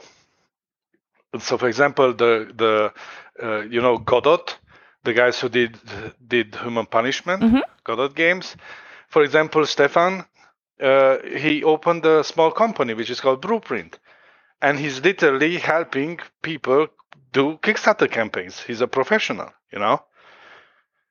So practically, yeah, we just if we would do if I would do a Kickstarter right now, I would make sure that I at least have depends on depends on the size of the Kickstarter, right? say you want to make a smaller game which is not that big you need at least 10,000 euros to start with you know mm-hmm. you get somebody like like stefan on board you get one or two graphic guys who make some graphic for like five or six thousand euro and then practically the, the the other money is used for you know maybe playing some playtesters uh, maybe creating some samples you know uh, and and and shippings and stuff like that. And then yeah of course you need an artist who using the other two artists work create the art for the kickstarter. So but am i correct or do i understand correctly if you're saying you know like somebody with professional experience in how to run this project is is more or less key yeah. and you shouldn't you shouldn't do without it? Yes. Okay. Absolutely. Absolutely. Okay this fits uh, perfect to my next question uh, what are your future plans oh so as i told you about Piero Cioni, my dear friend who sadly passed away, he once told me that if you, when you go to Essen and you go with a prototype and you show it to 40 publishers, you have 10% chance that one of them is going to take it. And he's so right about that, you know. So what I I realized after Kessen for Loghan was that I my one of my biggest mistakes was that I aimed so high. I mean, you you have lifted that box, right? Yes. I could have started with something smaller, no? I aimed very high, and the game is become this big thing. Right now, i'm I calmed down, and I created with my son together three amazing games, which are done, are uh, completely done, completely play tested. They are ready to be shipped, right? So this is what I'm doing now in Essen. I'm going to go with these three games of mine and two or three other smaller prototypes to publishers, and I'm going to see if I can push it. Apart from this, I have, an, unfortunately, I cannot disclose, but I have some some things with Kosmos, which are in the pipe. I hope I'll be able to talk about it sooner.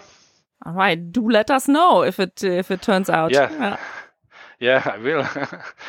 and uh, yeah the i think the main thing so the my main main project my main focus is still the fighting fantasy board games that we are doing with jan in two years ago we reached out to steve jackson who is one of the creators of the fighting fantasy books and we managed to get the ip to create the board game versions of the books you know and then actually we won't stop there because we now are aiming to also get the approval of Ian Livingstone, get unique, uh, you know, ownership above the IP, and create a lot of board games based on a lot of their books. So yeah, that's that's right now my main priority, and I'm really hoping that that's going to be something very fruitful. So is that is that something that that is going to be coming out soon, or is that still in development? it's still in development but but right now we are we, we completed the prototype the initial prototype so that we have the proof of concept the game is literally playable mm-hmm. and uh, yeah we, we, just need now to sign so okay after after it's signed we enter production uh, i don't know if this is going to be a kickstarter or published thing but i would say that we will see something uh, I, am very positive that some, we will see something next year at essen all right, so nothing for us to look at uh, quite this year because you will be busy making it happen. Yeah, but uh, again, I have other three games which are. Can I can I actually say their names? Yeah, please do. Yeah, so I I made three games with my son, and they are on boardgamegeeks.com if you want to check them out. One is called Pirate Quest, which is a very very cool uh, uh, treasure hunt game with some some very very neat twists. We took them to to a lot of smaller conventions and playtests, and it had huge success. That game is completed completely. Mm-hmm. that was. then we have Farm Frenzy, which is a very very quick dexterity games for kids again, mm-hmm. but it can. We also played it with seniors, and they absolutely loved it. It's about practically create uh, completing little contracts, you know, by harvesting and and growing pigs and harvesting apples and stuff like that, which is a very quick little card game, also on BGG. And the last one is Crown Quest, uh, sorry, Crowncraft. Mm-hmm. The last one is Crown Crowncraft. Uh, it's um, it's a game where you have to to uh, socket gems into these beautiful crowns, you know, and and these these gems have special powers and they allow you to do you, practically what you do you roll the dices and go to the mine.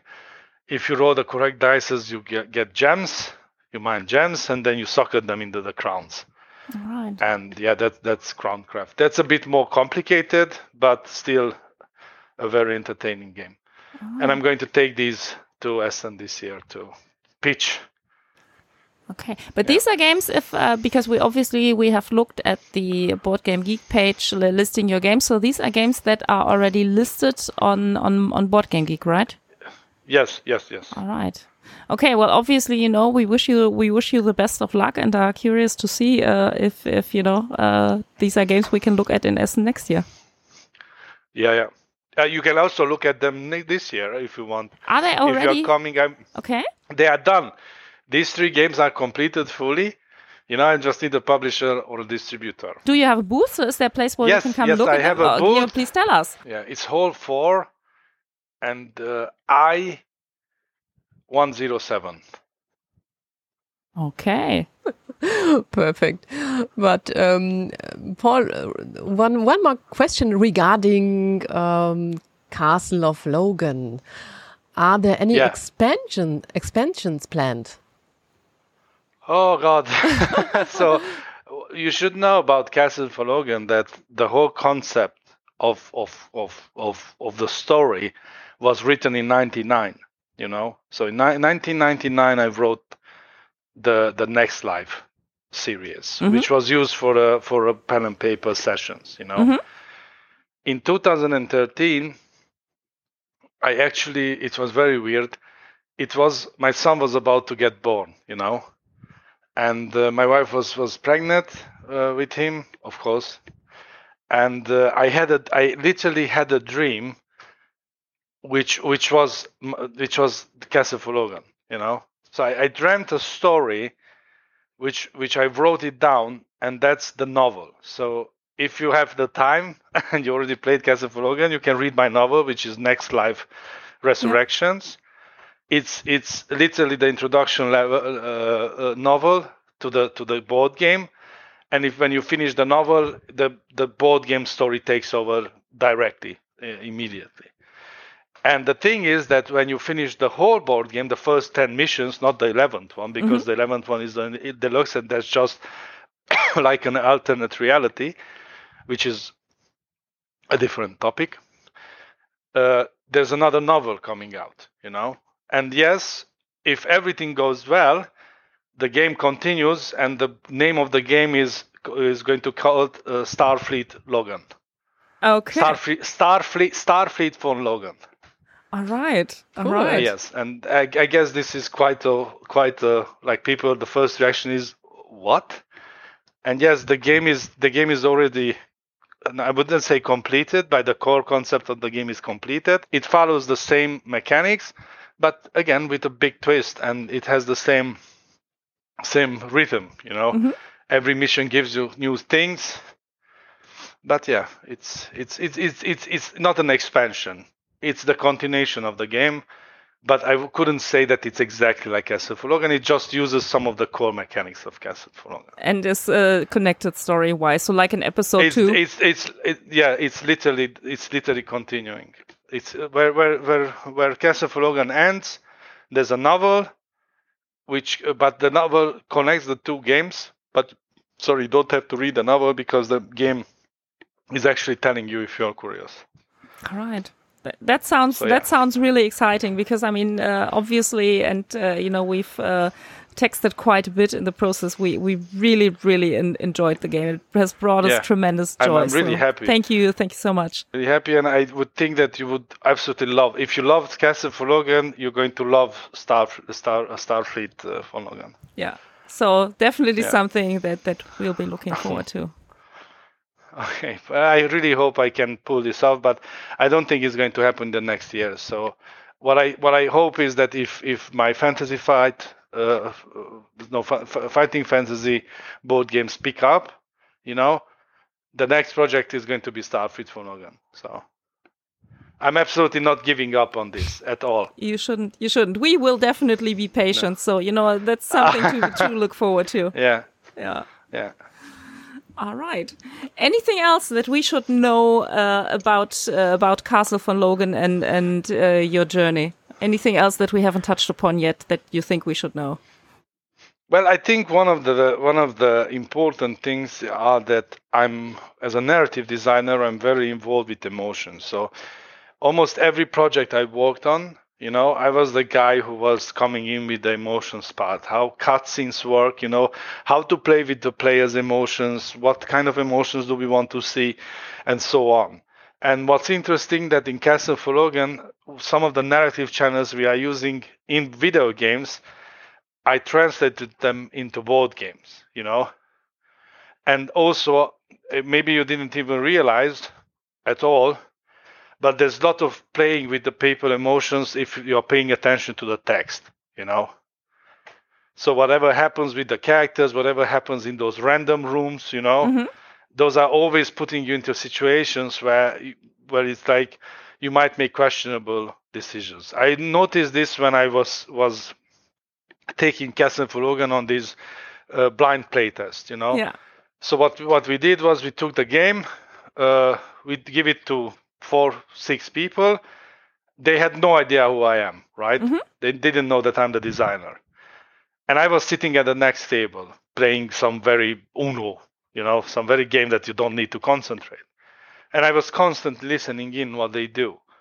And what I saw was that how how some people were very greedy, you know, when they had to make decisions, even if it was very dangerous, but they could gain something out of it, they didn't care, you know and then the group was suffering because of them. So the group had to adapt to these situations, you know. Mm-hmm.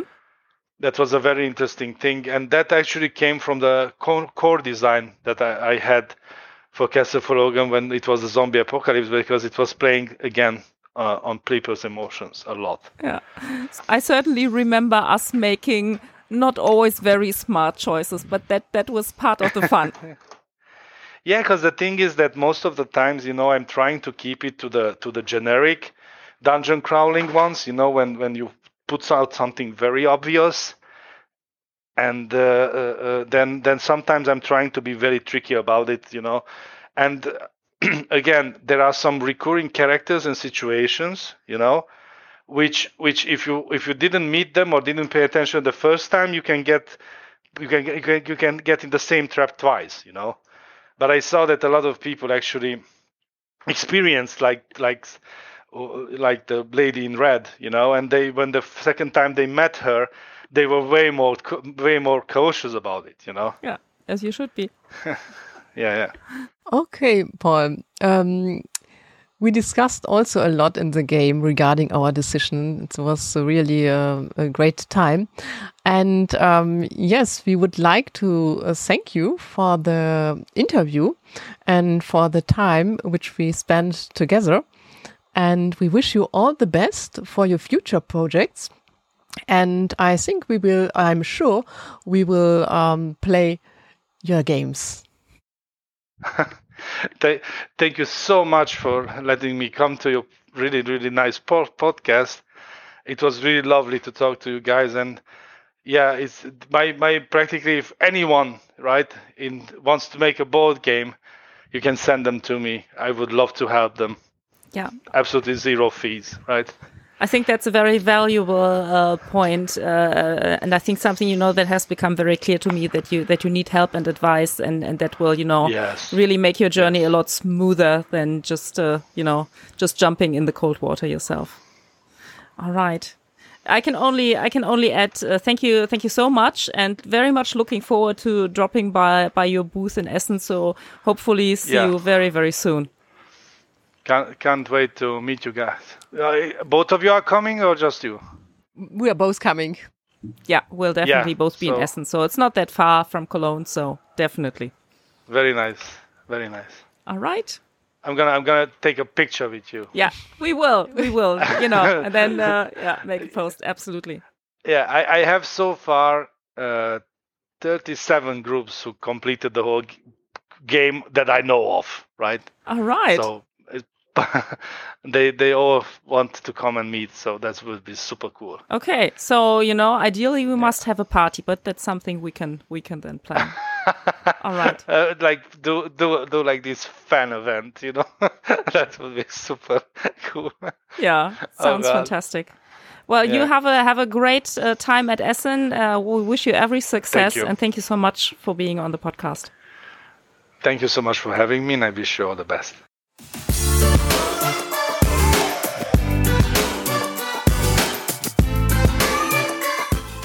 So, ich hoffe, das war für euch ein bisschen spannende Information, ein kleiner Blick hinter die Kulissen eines Brettspiels. Vielen Dank euch fürs Zuhören. Wenn ihr Fragen habt, erreicht uns gerne wie immer pileofhappiness at gmail.com oder über Twitter oder Instagram. Bis zum nächsten Mal. Vielen Dank. Tschüss. Macht's gut. Tschüss.